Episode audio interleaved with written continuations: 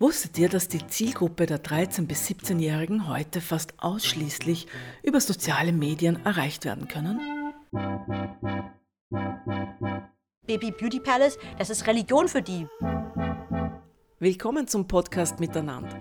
Mein Name ist Patrice Fuchs und in diesem Podcast spreche ich mit Expertinnen über das gute Leben oder wie wir miteinander besser zusammenleben können. Heute geht es um das Miteinander von Werbern, Influencern und Konsumenten im Internet. Manche Kampagnen entstehen innerhalb weniger Tage, manche einzelnen Aktivierungen entstehen innerhalb weniger Stunden, mhm. weil das ist einfach das, was Social Media Marketing ausmacht. Miteinander wird von Familie Rockt in Zusammenarbeit mit Coca-Cola produziert. Ich freue mich, dass ihr da seid. Wir sprechen heute über soziale Medien und Verantwortung, die man zu tragen hat, auch als Firma in den sozialen Medien. Äh, nicht nur gesellschaftlich, sondern auch für die Marke. Das ist ja alles ein bisschen heikel, äh, kann aber auch sehr gut laufen. Und äh, meine Gäste sind, ich fange bei dir an. Wer bist du?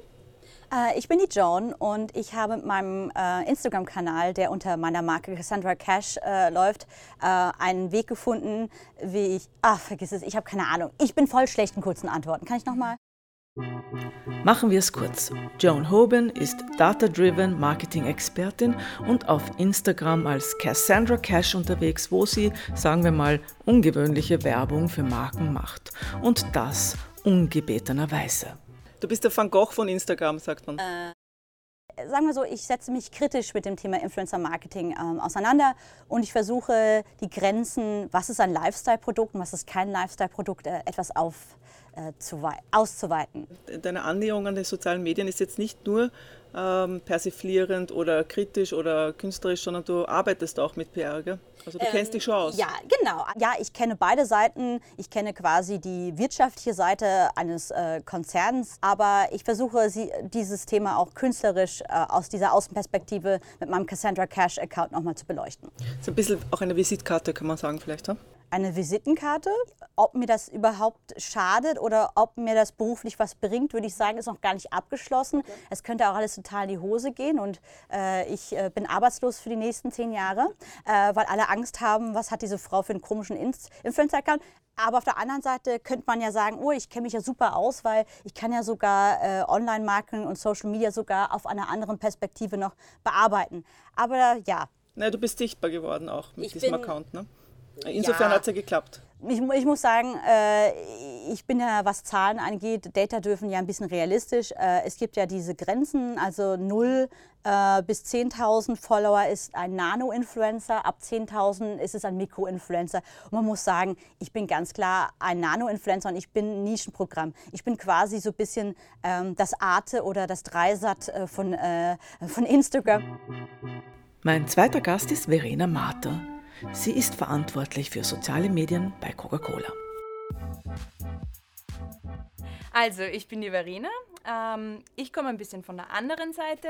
Ähm, und zwar die Seite, die vielleicht ähm, von Cassandras Kanal ähm, ab und zu mal, ich würde jetzt nicht sagen kritisiert wird, aber vielleicht manchmal auf den Arm genommen ähm, wird. Also ich arbeite bei Coca-Cola Österreich im digitalen Team im Social-Media-Bereich. Wo man vor allem Teens erreicht. Also man muss ehrlich sagen, dass die Zielgruppe bei Instagram ganz klar 13 bis 17 ist und das, was ich mache, versteht einfach ein 13 bis 17-Jähriger nicht. Also ich habe das sogar abgetestet, ich habe Werbung geschaltet auf meinen ähm, Beiträgen und ich habe geguckt, äh, welche äh, Altersgruppen äh, reagieren sehr stark. Und es war so, dass die Altersgruppe ab 25 und älter überhaupt reagiert hat, weil ich davon überzeugt bin, dass jüngere Leute einfach das Konzept von Satire und Humor, so wie ich ihn betreibe, noch nicht verstehen. Das habe ich zum Beispiel gesehen. Ich habe das, ähm, das Produkt von Baby Beauty Palace, dieses Belou, habe ich verarbeitet. Ja, dann haben mich da 13-Jährige angegriffen, dass ich hier ihre arme Baby Beauty Palace und ihre Produkte verarschen würde. Die, die haben das sehr ernst genommen. Also Baby Beauty Palace, das ist Religion für die. Ja, also unsere Kanäle fokussieren sich eher auf jeden Fall auf die Teen-Seite, auf, auf den Teen-Bereich. Das heißt, ihr wollt mit euren sozialen äh, Medien auch eher junge Leute Eher junge. Also es gibt natürlich Aktivierungen und Kampagnen, die sind auf, ich würde jetzt nicht sagen ältere, aber ja, äh, ältere Zielgruppen ähm, abgezielt, aber vorwiegend ist unsere ähm, Zielgruppe sind unsere Zielgruppe. Weil Teens. ihr gesehen habt, äh, das ist effizient. Also die genau, kann man genau. dort erreichen, woanders vielleicht sogar schwerer. Genau, woanders vielleicht schwerer, woanders vielleicht gar nicht. Also da sind wir sehr auf Social Media fokussiert, wenn es darum geht, Teens zu rekrutieren und Teens zu erreichen. Jetzt bist du auch recht jung, oder? Ich bin auch recht jung, ja. Ich bin 25. Mhm. Und was sagst du jetzt äh, sozusagen als Vertreterin von einem Konzern äh, zu Jones äh, Account?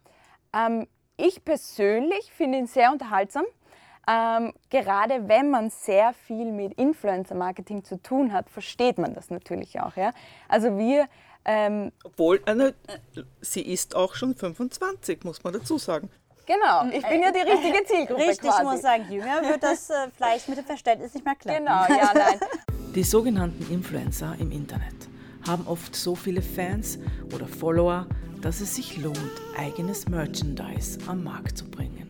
Ich habe mich mit dem Thema Influencer Marketing auch äh, sehr, sehr stark auseinandergesetzt und ich habe äh, versucht herauszufinden, äh, wann denn Influencer wirklich denn äh, im Olymp angekommen sind und wenn die wirklich sehr, sehr erfolgreich sind. Und äh, ich glaube, wirklich erfolgreiche Influencer müssen irgendwann ein eigenes äh, Produkt äh, rausbringen, genau. Und Cassandra Cash äh, fängt damit schon jetzt an. Also das erste Produkt ist schon rausgebracht worden, nämlich ähm, äh, Männer-Urinsteinentferner, äh, weil ich gedacht habe, ich finde es doof, äh, dass es immer nur einen Urinsteinentferner für beide Geschlechter gibt. Es sollte beide geben. Ich habe mich ein bisschen mit dem Thema Gender Marketing beschäftigt. Ich habe ja versucht herauszufinden, was der Unterschied zwischen äh, Coke Light und Coke Zero ist. Und ich glaube, die offizielle Angabe ist, dass Coke Zero mehr schmeckt wie die klassische Coke aber beide haben keinen Zucker drin. Ich persönlich empfinde es so, dass eigentlich Coke Light mehr die Frauencola ist und Coke Zero mehr die Männercola. Und aber ich dachte, vielleicht gibt es Männer, die denken, dass die äh, Coke Zero noch nicht männlich genug ist. Da habe ich ein eigenes mhm. Produkt entwickelt. Das heißt äh, Testo Coke. Aha, ja. ja. Aber vielleicht könnte man ja ein paar Tropfen Testosteron ähm, in die Cola machen, ähm, damit quasi ein Mann sagt, falls mir die äh, Coke Zero nicht männlich genug ist, ist mir die Testo Coke männlich genug. Ja, falls das Testo ein bisschen ausgeht, kann ich Genau, weil ich habe mir gedacht, Männer haben es heutzutage in dieser Welt äh, sehr schwer und ich finde, man muss ähm, darauf eingehen, auf diese vielleicht Unsicherheiten von Männern und dass vielleicht die Testo Coke äh, Männer ähm, gut abholt. Quasi die männlichste Cola aller Zeiten quasi ähm, das Gegenteil von der Coke Light, die ja eher weiblich äh, ist. Was sagt mhm. ihr dazu? Ja, das ist eine sehr interessante Produktpositionierung. Könnte vielleicht klappen, wer weiß. Ich würde sagen, wir, ähm, wir testen mal, wir, oder? Wir, testen mal, ja. Ist es mit Zucker oder ohne? Das ist mal für uns sehr wichtig. Ich habe äh, mit Zucker, weil ich habe mir gedacht, äh, wenn ich ein richtiger Mann wäre, trinke ich natürlich Zucker, Zucker, weil ich sage, ich äh, habe kein Problem mit Zucker. Aber ich muss sagen, es ist nur ein Prototyp. Ich habe mir das Logo äh, selbst äh, überlegt, mit einem Mann natürlich ja. drauf. Also es könnte quasi als der Coke Light Man 2.0 gelten, oder? Ich, ich glaube, das kommt auch in der Gay-Szene gut an. Wie können wir diese Influencer ein bisschen im Griff kriegen? Die machen ja, was sie wollen. Die machen, was sie wollen, tatsächlich, ja. Äh, nicht nur Cassandra in dem Fall. Das, das, das, passiert uns schon, schon, schon öfter, ja. Muss man damit leben? Kann man damit leben? Ähm, man äh, muss bis zu einem gewissen Grad damit leben. Das wollen wir auch. Wir wollen unseren Influencern nicht vorgeben zu 100 Prozent, was sie tun. Es ist trotzdem eine Kooperation.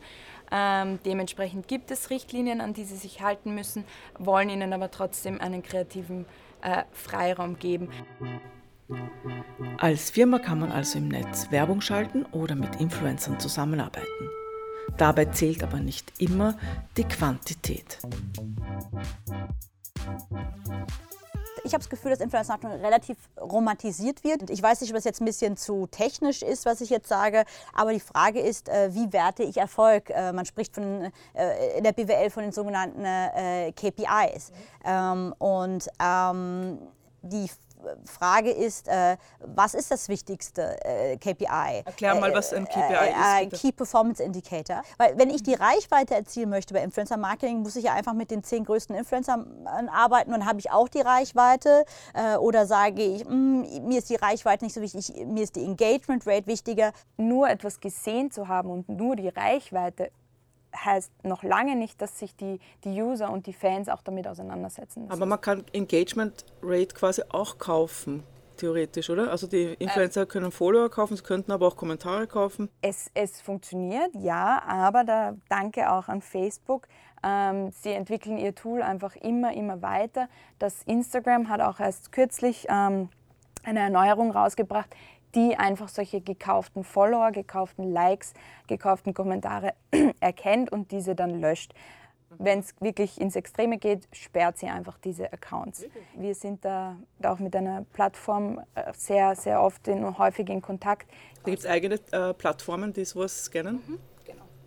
Das heißt, es gibt eigene Plattformen, die, die schauen, äh, wo Coca-Cola zum Beispiel oder irgendeine andere Marke in welchem Zusammenhang von wem genannt wird, dass man überwachen kann, genau. ob es zum Beispiel irgendwelche Shitstorms genau, Shitstorms, so oder positiv, negatives genau, genau wie, wie, die Stimmung ist mhm.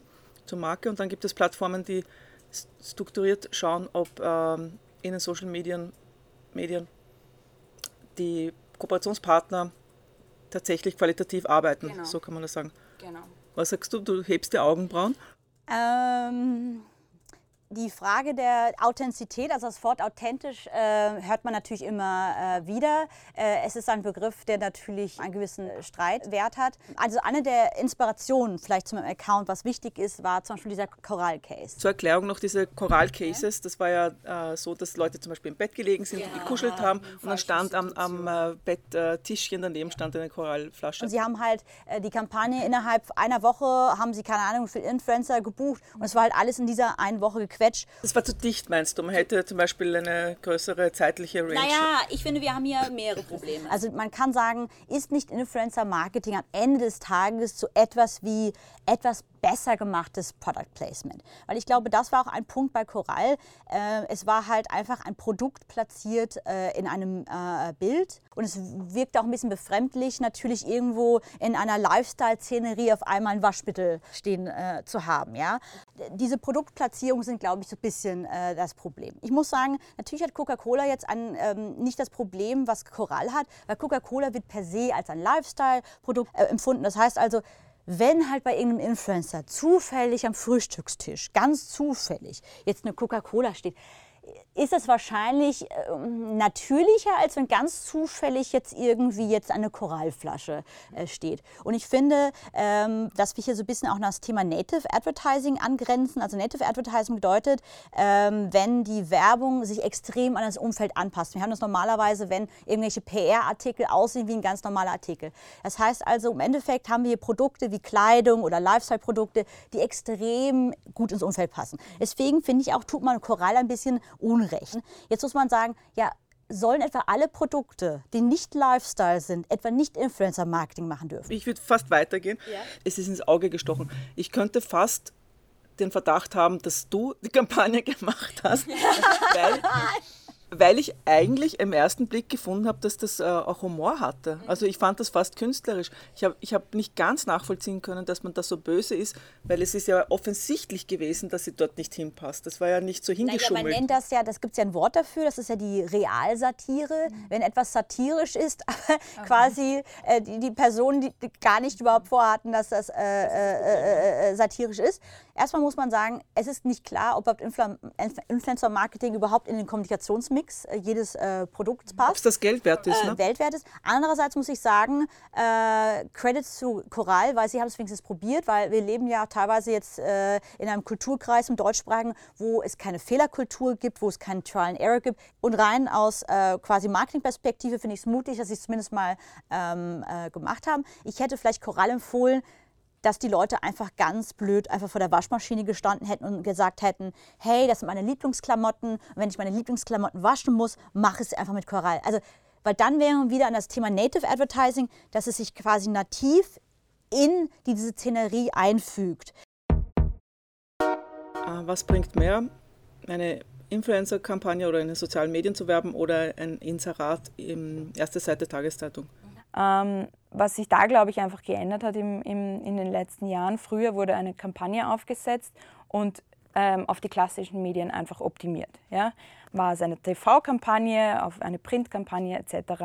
Und dann wurde vielleicht geschaut, okay, wie können wir das jetzt auch auf Social Media unterbringen? Ja?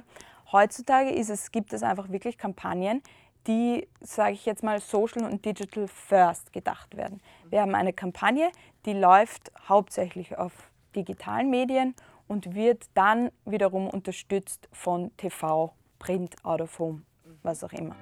Wie wird Marketing in den sozialen Medien in Zukunft aussehen? Kann Influencer-Marketing vielleicht so stark sein, dass das Produkt schon gar nicht mehr im Bild sein muss? Und ich glaube, sehr, sehr gute Influencer kriegen das sogar wahrscheinlich hin, mhm. weil die irgendwie ähm, wie eine Verschmelzung mit der Marke sind und dieses Produkt schon nicht mehr da sein muss. Ah ja, okay, aber da muss man ja länger zusammenarbeiten. Genau. Das ist uns auch ganz wichtig, auch im Influencer-Marketing-Bereich, ähm, die Kooperationen über Jahre hinweg im Idealfall. Ich folge ja vielen Blogs schon seit 15 Jahren. Ja, so lange gibt es schon. Und da bin letztens drauf gekommen, dass ich dieselbe Tapete und denselben Ofen habe. Ganz unbewusst nee, äh, Quasi, ja, das, war irgendwie, das hat mir am besten gefallen. Ja. Äh, ich habe es aber bei ihr schon gesehen gehabt. Mhm. Ähm, jetzt hat eine andere Bloggerin, die hat sich jetzt ein neues Haus gekauft. Das kostet ein paar Millionen Euro. Das kann ich ja nicht nachmachen. Ne? Also, Manchmal gibt es auch Grenzen, ja. Genau, die Tapete geht sich aus. Die Tapete geht.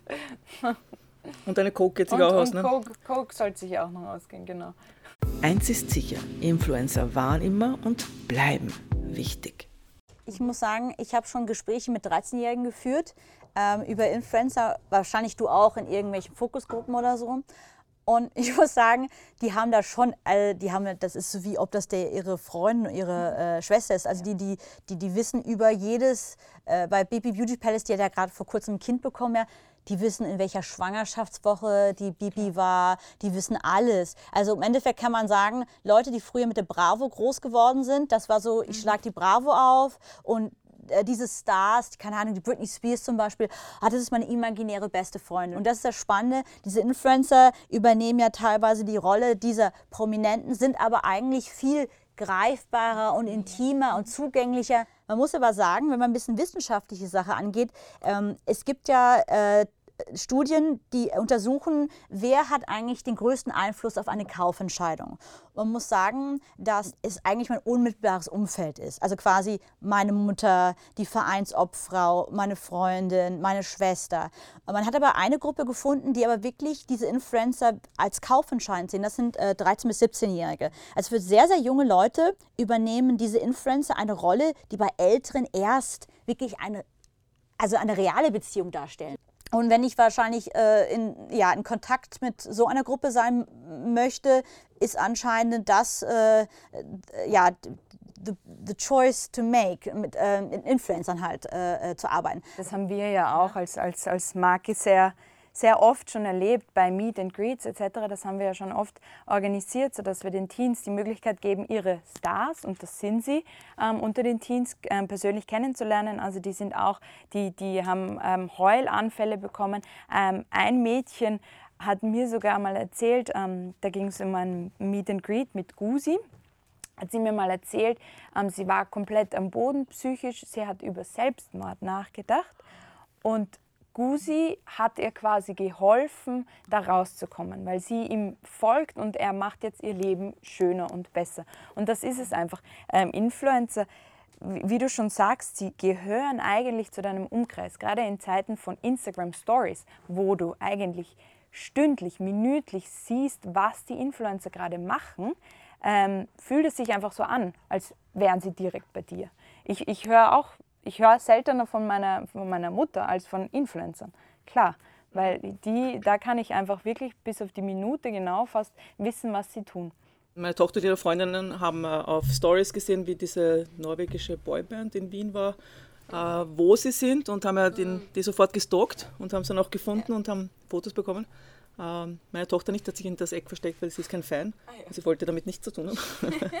Aber ähm, hatten wir auch schon, ja, dass dann auf einmal kind, also Teens Auftauchen, ne? da standen und gesagt haben, ja, wo ist denn der Videodreh? Mhm. Manchmal ist es besser, auf Werbung zu verzichten. ja, also ein Beispiel ist, ähm, unser, unser Grundprinzip heißt No Marketing to Kids. Ähm, das heißt, wir wollen einfach keine Kinder unter zwölf Jahren mit unseren Werbemaßnahmen erreichen. Ähm, dazu zählt auch zum Beispiel der Verkauf an Schulen. In Volksschulen verkaufen wir unsere Produkte gar nicht und in höheren Schulen nur mit, ähm, nach Absprache mit der Schulleitung. Also hier kommen dann zum Beispiel Mineralwasser, ähm, Säfte oder auch unsere zuckerfreien ähm, Getränke zum Verkauf. Das heißt, ihr verzichtet ähm, absichtlich auf Umsatz in dem Bereich? Genau, genau. Einfach weil es unser, unser Grundprinzip ist. Ähm, auch die, die Cooler, also die, die, die Getränkekühler, die sind nicht mit Werbemaßnahmen versehen. Also die sind sozusagen umgebrandet. Fallen euch Beispiele ein, wo eine Marke, außer jetzt Coral Cases, äh, es nicht geschafft hat, richtig, also wo, wo sie Kampagnen gemacht haben, die in die Hosen gegangen sind? Wo sie zwar Reichweite bekommen haben, aber nicht so, wie sie es äh, gern gehabt hätten? Mir fällt noch äh, Milka ein. Ich meine, es war nicht so krass wie der äh, Coral Case, aber es war ähm, glaube ich, das Problem, was viele Marken haben. Das klassische Marketing arbeitet in Kampagnen. Das heißt also, ich habe eine Kampagne, die geht eben drei Wochen und ich will halt in drei Wochen, keine Ahnung, so und so viele Millionen Views, da, da. Also behandle ich im Endeffekt Influencer-Marketing wie eine Display-Kampagne und sage, okay, ich möchte halt diese Impressions haben, also arbeite ich mit Agenturen, die dann halt, keine Ahnung, hunderte von Influencern buchen, die dann halt in diesen zwei Wochen halt einfach äh, äh die Milka halt in die Kamera halten ich glaube, es wäre auch kein Problem, eine Milka-Schokolade einfach auf dem Tisch zu haben, auf dem Frühstückstisch. Wenn aber halt in zwei Wochen das alle machen, ist das das Problem.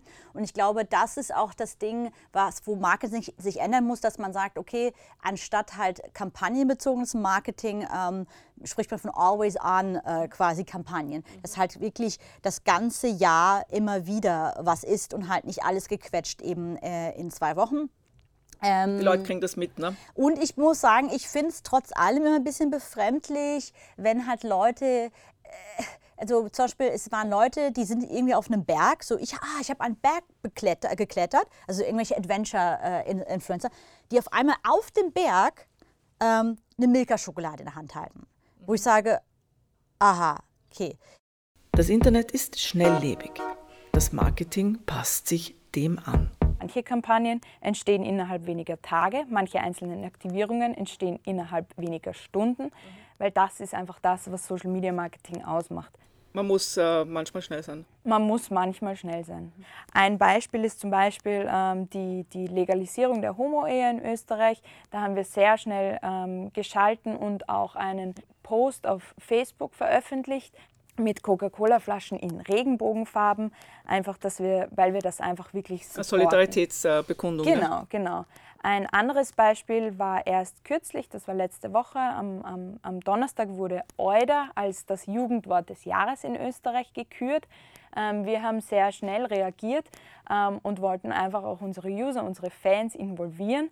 Ähm, und haben sie einfach auf Instagram abstimmen lassen, wollen sie eine Can, eine Coca-Cola-Dose mit dem Wort Euder haben. Ganz klar ist hervorgegangen, die User wollen eine Euder-Can haben. Also man muss ja die Marke wirklich pflegen und schauen, genau. dass man das verbindet mit den Dingen, die man für gut behält, verhält. Und dann darf man dann trotzdem nicht zu gut sein, weil dann wird das auch irgendwie künstlich. Und wie schlimm ist es, wenn eine Kampagne einen Shitstorm auslöst? Ich habe jetzt vor einer Woche habe ich gehört von einer Kampagne von Austrian Airlines zum Beispiel, die äh, ein bisschen in die Hose gegangen ist, äh, weil sie haben relativ großzügige Flüge für Weihnachten verlost und man konnte dann wählen, wohin man fliegen möchte. Auf Instagram, ja. glaube ich, war das. Genau. Und dann haben äh, in kürzester Zeit 100.000 junge Leute gewählt und waren ganz aufgeganzelt, weil das halt so eine große Chance war. Und dann bekamen die ersten dann schon die Rückmeldung von Austrian Airlines, dass sie gewonnen, also dass, dass es drei Gewinner gäbe und die bekommen jeweils einen 49 Euro Gutschein, genau. den sie dann äh, einlösen können, wenn sie einen teuren Flug kaufen. Und dann hat sich das Ganze gewendet. Ne? Weil, also, da haben alle dagegen geschrieben und haben sich aufgeregt, weil Austrian Airlines ist ein, ein, eine große Marke und wenn die dann geizig ist und so wenig verteilt für so viel Impact, dann äh, kommt das auch nicht gut an. Da muss man auch Austrian Airlines ein bisschen verteidigen, sage ich jetzt mal ehrlicherweise glaube ich nicht, dass sie damit gerechnet haben, dass das so geboomt. Was, womit also haben so Sie gerechnet? Was, was, können wir, was können wir annehmen? Puh. Was denkst du, wie viel also Sie machen diese Kampagne und äh, schießen sie naja, auf Instagram. Das Ding ist, man muss ein bisschen aufpassen. Das Ding ist ja, man nennt über eine Marke, ja, ähm, und die Leute haben immer diese Ehrfurcht vor dieser Marke. Das ist jetzt Coca-Cola, das ist jetzt Austrian Airlines. Und man muss sagen, am Ende des Tages arbeiten da halt jetzt Menschen, ja. ja. Und äh, wo gehobelt wird, wird, fallen auch Späne. Ähm, man weiß nicht, wie viele Leute mitgeredet haben bei dieser Kampagne. Vielleicht gab es ein Abstimmungsproblem. Ähm, wer weiß. Äh, also es ist äh, ich glaube, es ist schwierig, man kennt einfach die Hintergründe nicht. Vielleicht ist das tatsächlich äh, ein Ding, was man wirklich auf einen einzelnen Mitarbeiter reduzieren kann. Vielleicht sagt man, okay, es hat ein einzelner Mitarbeiter es übersehen oder vielleicht hat sogar ein einzelner Mitarbeiter sogar etwas gesagt und es wurde dann overruled, diese Entscheidung. Es fehlen, finde ich, an dieser Stelle halt ein paar Informationen, um diesen Case, finde ich, seriös äh, zu bewerten. Und ich glaube, man muss ein bisschen ähm, auch aufpassen. Zum Beispiel bei diesem Choral-Case auch. Ich kenne da nicht, ich sehe halt nur das Output, was passiert ist. Ja. Vielleicht hat er sogar die Agentur davon abgeraten. Wer weiß? Ich weiß es nicht. Ja? Und ähm, ich glaube, äh, dass es halt schwierig ist, sehr pauschal zu sagen, die haben Scheiße gebaut oder was auch immer. Na, ich glaube, man kann auch vorher ja. oft nicht sagen, wie es enden ja. wird. Ne? Das also das, das lernt man ja dann erst dann, wenn man die Konsequenz sieht. Ähm, ich denke mal, wenn Sie tatsächlich drei 49 Euro Gutscheine als Gewinn äh, sie, also sich darauf festlegen, dann nehme ich mal an, dass sie gedacht haben, dass sich vielleicht 5000 Leute melden, vielleicht. Wenn, und nicht mehr, wenn, wenn überhaupt, ja, genau, wenn überhaupt. Oder vielleicht 200. Das Ding ist, sie mussten ja, ähm, die, die User mussten ja tatsächlich sogar was auf ihren Channels posten. Und das merken wir, es ist schwierig, das hinzukriegen. Da müssen die Gewinne schon groß sein. Meine persönliche Einschätzung ist, dass die User das dann einfach bei ihren Freunden gesehen haben. Natürlich, sie haben das geteilt ähm, und sie dachten, okay, der teilt das, das muss ein großer Gewinn sein. Mhm. Dementsprechend haben sie es einfach auch gleich weitergeteilt, ohne das eigentlich über, überhaupt zu hinterfragen, was, was kann ich da überhaupt gewinnen? Ja? Das ist jetzt einfach nur meine persönliche Einschätzung. Ja?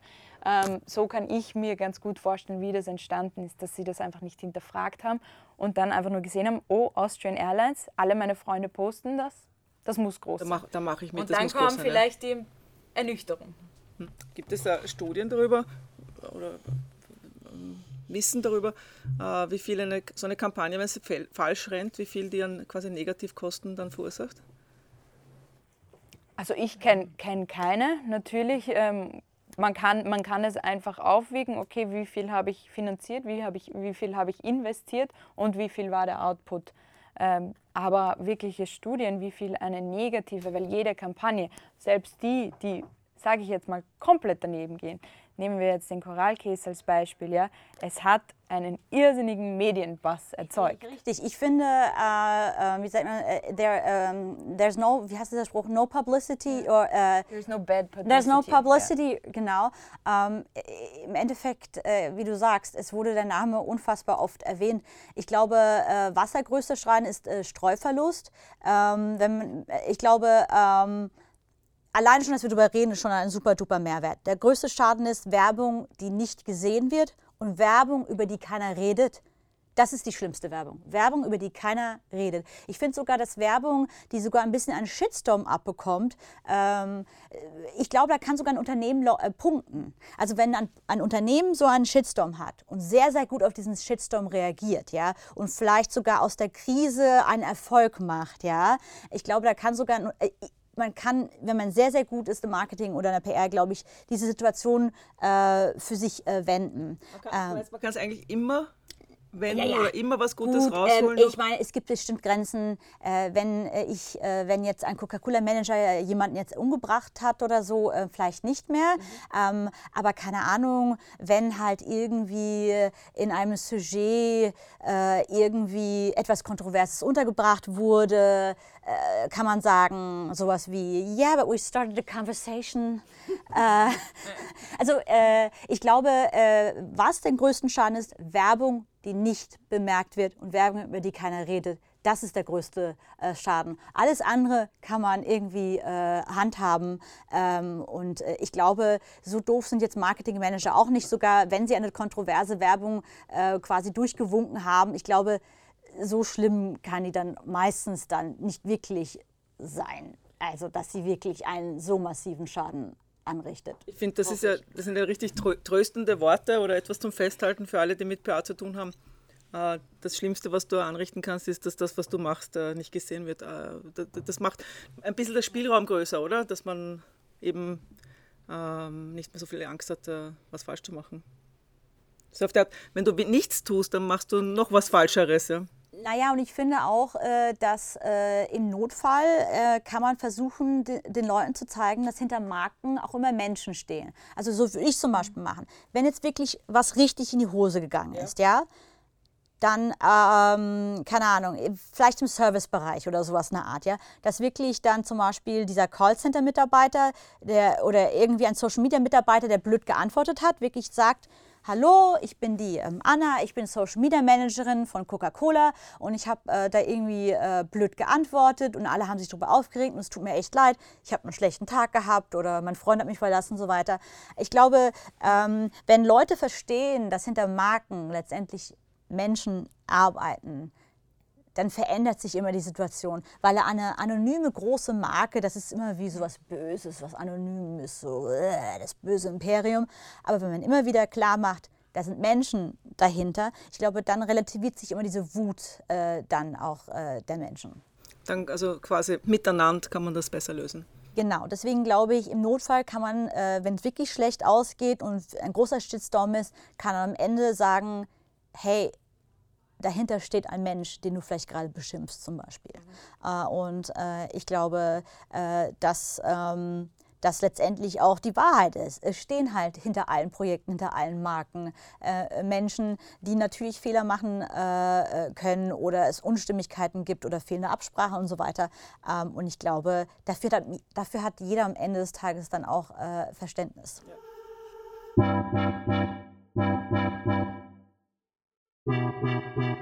Im Rahmen jedes Podcasts schenken wir einen Jahresbedarf an Getränken aus dem Hause Coca-Cola. Das können auch Biolimonaden sein oder andere Getränke auf pflanzlicher Basis. Und wen wir beschenken, das entscheiden unsere Gäste. Ich würde gerne äh, die Boje beschenken. Das ist ein äh, Therapiezentrum für Kinder in Krisensituationen. Ja, und ich wäre froh, wenn meine Anwesenheit in diesem Podcast doch dann für eine Freude äh, sorgt bei der Boje. Oh, ja, und da würde ich gerne diese Spende dann bitte hinschicken. Das werden wir machen. Super. Ich danke, dass du gekommen bist. Ich danke, dass du gekommen bist. Und danke für das interessante Gespräch. Ich glaube, man hat viel lernen können. Auch äh, Professionisten können. Also von diesem Gespräch. Ja, genau. Richtig. Habt ihr irgendwas gemerkt, dass der Testosteronspiegel gestiegen ist? Ich, ich habe eigentlich schon jetzt meine Muskeln spüren. Meine, meine Haare an den Armen wachsen auf einmal. Also für mich so richtig ein Bärtchen spüre ich schon. Bitte, dass so äh, eigentlich muss es dann die Östro, die Östrocoke dann auch geben. Genau.